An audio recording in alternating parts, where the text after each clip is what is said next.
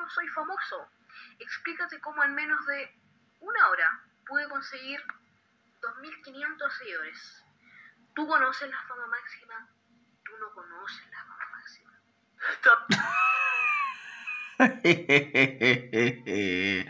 oh, este niño me cae súper bien, amigos. Si algún día puedo invitarlo al podcast, lo invitaré con gusto. Bienvenidos a este, la cuarentena con la... la parca, weón. Tomás Marguirot, en vivo.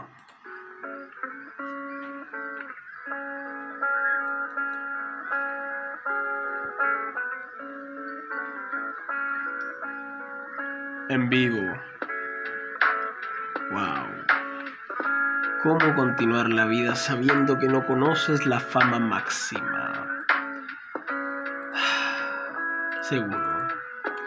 Bueno, hoy día quisiera hablarles un poco sobre el concepto de la igualdad ante la ley. ¿Por qué la igualdad ante la ley? No todos los días te pones tu vieja chaqueta, esa que te ponías hace tiempo, para encontrar en tu bolsillo un viejo relicario. Más bien un reloj de bolsillo. Sin querer lo ruedas y te das cuenta que tiene un compartimiento secreto con María Juana.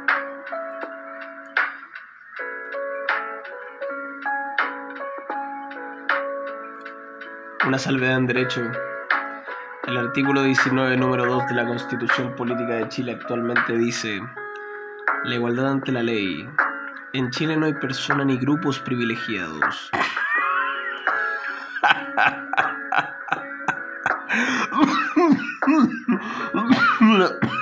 La hueá buena. A ver, otro chiste. ¿Qué más dice? Dicen, en Chile no hay esclavos y el que pise su territorio queda libre. Oh, weá. No, escucha este. Esta sí que es buena, mira. Hombres y mujeres son iguales ante la ley. bueno, ¿qué más podemos decir? Dice, ni la ley ni la autoridad alguna podrán establecer diferencias arbitrarias. ¿A qué se refiere este derecho de la igualdad ante la ley? La doctrina jurídica y constitucional ha establecido que se establece más que la igualdad ante la ley, se refiere a la igualdad en la ley. Es decir, la ley debe mirar con igualdad a las personas. Son los legisladores de toda nación y en especial en Chile los que al momento de confeccionar la ley deben mirar con igualdad. Por eso este artículo se complementa diciendo cosas tales como en Chile no hay persona ni grupos privilegiados. No hay esclavos y el que pise su territorio queda libre. Hombres y mujeres son iguales ante la ley y ni la autoridad ni la ley alguna podrá establecer diferencias que sean irracionales o arbitrarias. Este es un mandato al legislador. No puede pasar a llevar estas exigencias y garantías al momento de confeccionar la ley el Tribunal Constitucional se ha referido a la interpretación de lo que es la igualdad. Se refiere a que las normas jurídicas de un país como Chile deben ser iguales para todas las personas que se encuentren en, las mismas circunstancias. En consecuencia, también deben ser normas diversas para aquellos que se encuentren en circunstancias diferentes. Este es un principio muy importante porque desde el siglo XX, en la época contemporánea, la igualdad en la ley no significa dar a todos lo mismo, sino que en los países de tradición occidental y continental no es una igualdad absoluta como lo creían los franceses cuando hicieron la Revolución Francesa, sino que debe aplicarse la ley en cada caso conforme a las diferencias constitutivas del mismo. La igualdad ante la ley no significa dar a todos lo mismo, ni no implica reconocer que todos somos iguales. Eso es una idea falsa. La igualdad implica reconocer que todos somos distintos, y por esa razón necesitamos normas que nos puedan emparejar, de tal manera que hay personas que se les puede hacer una distinción razonable en atención en circunstancias que escapan a la, a la capacidad que tiene el Estado de poder controlar esa variable. La idea es que se podrán hacer distinciones en la ley, pero la distinción no puede ser arbitraria. La, arbitrariedad es aquello que dice relación con el mero capricho, el criterio subjetivo y racional.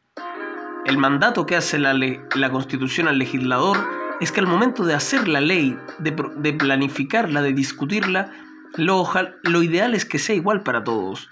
Y eventualmente, en el evento de poder hacer una distinción, esta debe ser razonable. La discriminación positiva debe regir en todo momento. De esa manera se puede avalar y, y resguardar a quienes no se encuentran en una misma condición jurídica. Ahora, una cosa es la legalidad y otra cosa es la realidad. Chile es un país que se caracteriza por ser discriminatorio. Y hay, hay discriminación en minorías sexuales, las etnias, el género, los extranjeros, los refugiados, la condición socioeconómica, la apariencia, la religión, la edad. Bueno, el mandato es muy claro. Dice, ni la ley ni la autoridad alguna pueden establecer diferencias arbitrarias. ¿Pero qué pasa con los particulares? ¿Podemos discriminar a alguien si lo queremos? En la Constitución no se resuelve eso, y debería.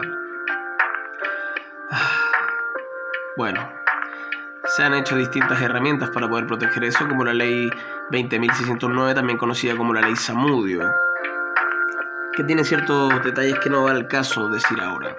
¿Por qué me encontraba con ganas de hablar de la igualdad?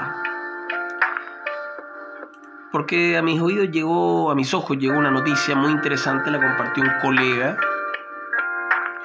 eh, que trabaja en la CUT, Diego Varas Villalón, que si escucha esto algún día sabrá que me refiero a él. Eh, la noticia fue publicada en el diario El Mostrador y se llama La cruda desigualdad. El número de infectados en comunas pobres se dispara, su tasa de crecimiento se acelera y las camas de la unidad de cuidados intensivos llegan al límite. ¡Wow! 16 comunas de la región metropolitana, la región donde yo vivo aquí en Chile, coinciden en tener las poblaciones de más bajos recursos. Se encuentran en el peor escenario posible, ya que la mayoría de estas concentra una prevalencia muy alta, con un gran número de infectados por COVID-19. Una tasa de crecimiento por sobre el 40%. 40%, pues bueno, es bastante. ¿Qué implica esto? Que cada dos días la cifra de contagios se duplica y una fuerte presión sobre el sistema sanitario con poca disponibilidad de camas está en un estado crítico. El 90% está ocupadas. Estos datos constituyen una de las fotografías más claras del avance del contagio del coronavirus en la capital de Chile, y estos fueron entregados al ministro de Justicia. Comunas como Independencia, Renca, Recoleta, La Pintana y varias otras se hallan en una situación dramática. El sistema de salud de Chile, el virus estaría reproduciendo el patrón de la desigualdad socioeconómica del país. Nuevamente los ricos tienen eh, menos posibilidades de infectarse y los pobres lo tienen, las comunas pobres. Uf. Eh, es increíble eso. Este, hay un mensaje de WhatsApp que compartió un doctor del Hospital San José a toda la comunidad médica, un llamado de auxilio. Dice, residente de la unidad de cuidados intensivos a la comunidad médica. Informo que a partir de las 8 horas de hoy me encuentro solo de turno por las siguientes 12 horas, con 11 pacientes críticos, COVID-19 positivo. Al no haberse encontrado otro residente que cubriera este turno situación que era de conocimiento de la jefatura y directiva del hospital. Ya se han tenido que externalizar casos de COVID positivo y sospechosos desde nuestro hospital por falta de recursos internos. ¡Oh! Manso palo. Hmm. También dice el mensaje de WhatsApp de este médico anónimo. Hoy es una noche negra para nuestro hospital por una decisión de contención de gastos. Contener gastos con los reemplazos. Hoy faltan tres especialistas en unidades críticas del hospital. UPC, y pabellón. Mes de mayo va mal en peor cuando la curva de contagio sube vertiginosamente. Este fue un mensaje enviado por un doctor del Hospital San José, reitero, a toda la comunidad médica haciendo un llamado de auxilio y describe la situación crítica a la que están llegando en los últimos días los hospitales públicos de una buena parte de la región metropolitana por falta de personal médico. Las licencias por contagio de coronavirus en el Hospital San José eh, alcanzan los 20, a 20 doctores y 35 funcionarios, la mayoría de las áreas más críticas, como los servicios de urgencias y pabellón quirúrgico, que constituyen la puerta de entrada al virus. La falta de médicos, la carencia de insumos que impiden realizar los exámenes para detectar a los positivos, la sobrecarga de funcionarios clínicos debido a las horas extra que el personal debe realizar para cubrir a los que están contagiados o en cuarentena preventiva, constituyen apenas un botón de muestra de la crítica situación que se está experimentando en la comuna de Independencia, en donde el número de personas infectadas está comenzando a crecer exponencialmente, duplicándose día tras día. Es una cosa eh, de, impacto en la sociedad, la verdad que, que sí, em, eh, yo no sé qué creer, yo estoy encerrado ya hace cinco semanas aproximadamente y lo cierto es que uno no puede ver más allá de lo que ven sus ojos si no fuera por la prensa y el trabajo de las personas que se dedican constantemente, no tendríamos idea de lo que está pasando en las comunas que no son donde vivimos, ¿cachai? Yo estoy viviendo en Ñuñoa y la cuestión está relajada por ahora, estoy fuera de cuarentena, pero no, no en, todos lados no es así, y eso es algo que tenemos, es una cruda realidad. Eh, de hecho, lo más preocupante para los expertos y el personal médico y clínico, según estoy leyendo aquí en el diario El Mostrador, es que día a día en los hospitales públicos se está aumentando la cifra lo detectado en Independencia está sucediendo exactamente igual o peor en las comunas de San Ramón, San Joaquín, Pedro Aguirre Cerda, La Granja, San José de Maipo, La Pintana, Lo Espejo, El Bosque, La Florida, La Cisterna. Le siguen muy de cerca Recoleta, la comuna de Cerrillos, Santiago, Lo Prado, Quilicuri y Conchalí.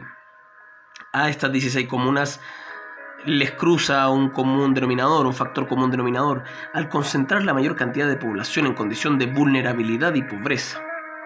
Y la verdad sea dicha, esa es. Debido al sistema de salud en Chile, el virus, en su expresión de casos de mayor gravedad, está siguiendo el mismo patrón de desigualdad socioeconómica en el país. ¿Qué quiere decir esto? El virus al finalmente afecta y contagia más rápidamente a las personas que no tienen un buen nivel socioeconómico, en barrios populares. Eso es una cuestión difícil que,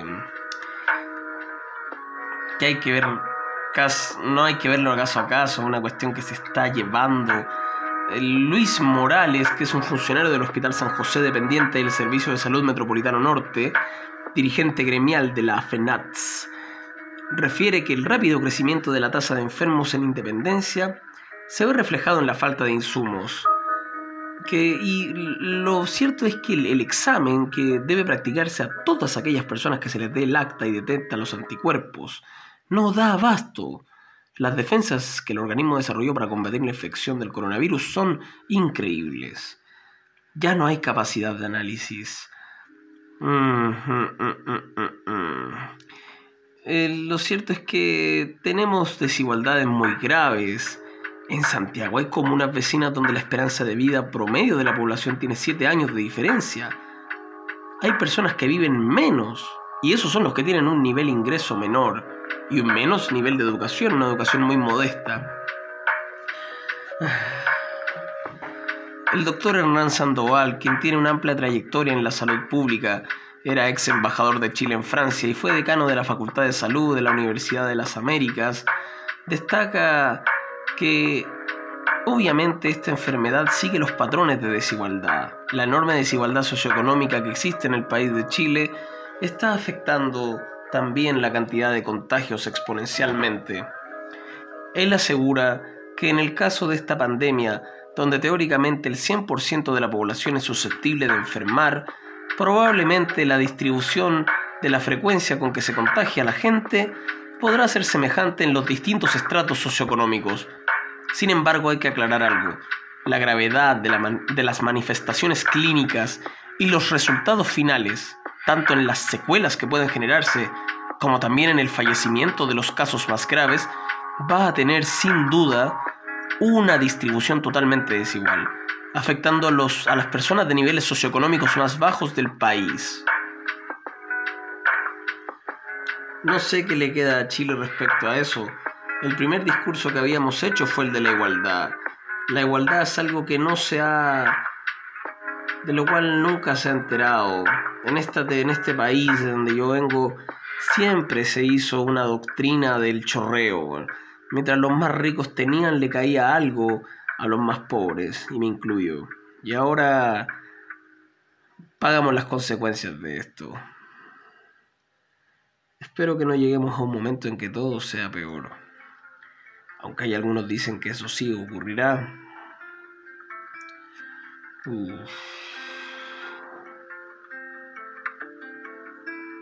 ¿Atacará realmente a la, al sector vulnerable?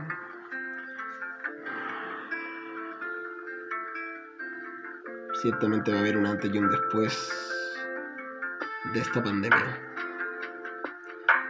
Espero que muy poca gente tenga que sufrir al respecto. Y no les voy a mentir, hablé con un profesor hace un tiempo atrás y hablábamos del caso y me dijo, llegamos a una conclusión. No les voy a mentir amigos, algunas personas morirán y no podremos evitarlo. Y algunas personas quedarán con secuelas y otros puede que lo pasen mal. Espero que el nivel de personas que sufren sea tan bajo que al final todos sean asintomáticos, pero seamos realistas, pidamos lo imposible, ¿no?